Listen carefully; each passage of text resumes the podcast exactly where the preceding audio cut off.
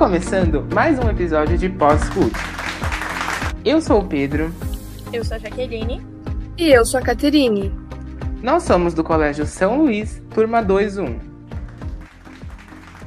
O tema do debate de hoje será a questão da liberdade negra, desde a escravidão até os dias atuais, tendo em vista as dificuldades que os negros passaram para serem tratados com digno respeito desde essa época, em que eram maltratados e forçados a servirem pessoas brancas. Deste modo, iremos conversar sobre como o racismo e a discriminação ainda são presentes e o quão é importante falarmos sobre isso, tendo como base o livro Úrsula, de Maria Firmina dos Reis, o documentário A 13ª Emenda e algumas outras notícias da atualidade. Vamos começar analisando o livro Úrsula, que permeia um cenário escravista por volta do século XIX. Nesta obra, a autora procura trazer a visão do negro, assunto que na época não era muito discutido. Por este motivo, o livro acabou por não ganhar tanta visibilidade quando foi escrito.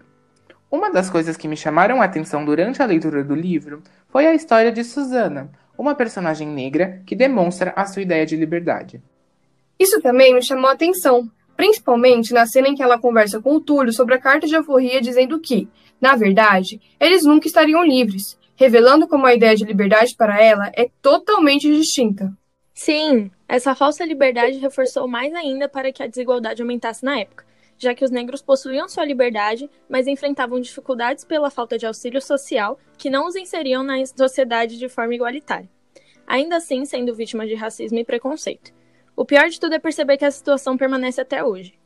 Tem um documentário chamado A 13ª Emenda que fala bastante sobre como o racismo estava e, ainda está, presente implicitamente na política dos Estados Unidos, que colaborou para que a discriminação prevalecesse.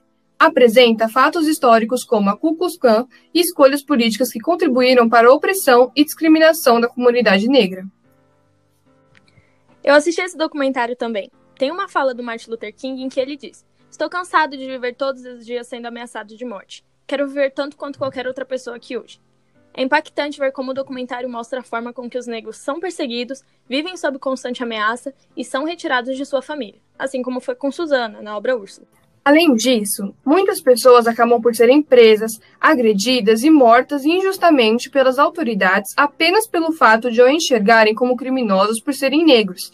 É extremamente assustador ver que há muito tempo os negros são tratados e enxergados dessa maneira e perceber que isso não mudou nada. Parece que estamos apenas agredindo, não prosseguindo.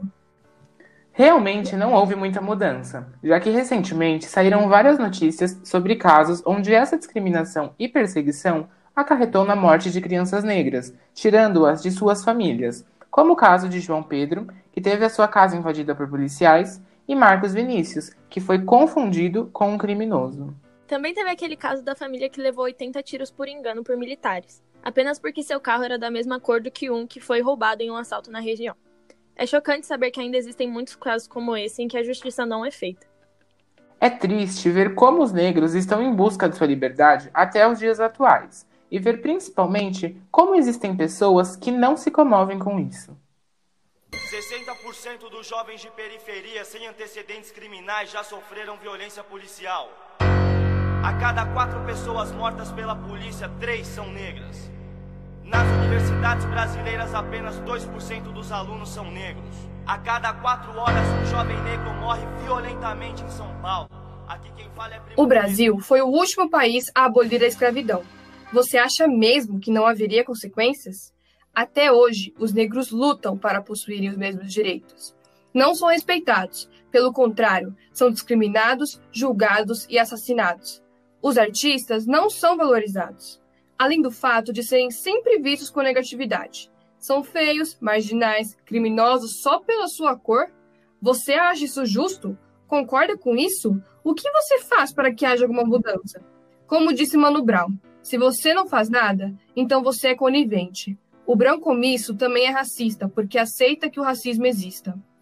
Há muitas pessoas que não possuem conhecimento sobre, por isso é muito importante debatermos o assunto. Afinal, o acesso ao conhecimento é o primeiro passo para combater o preconceito e a ignorância.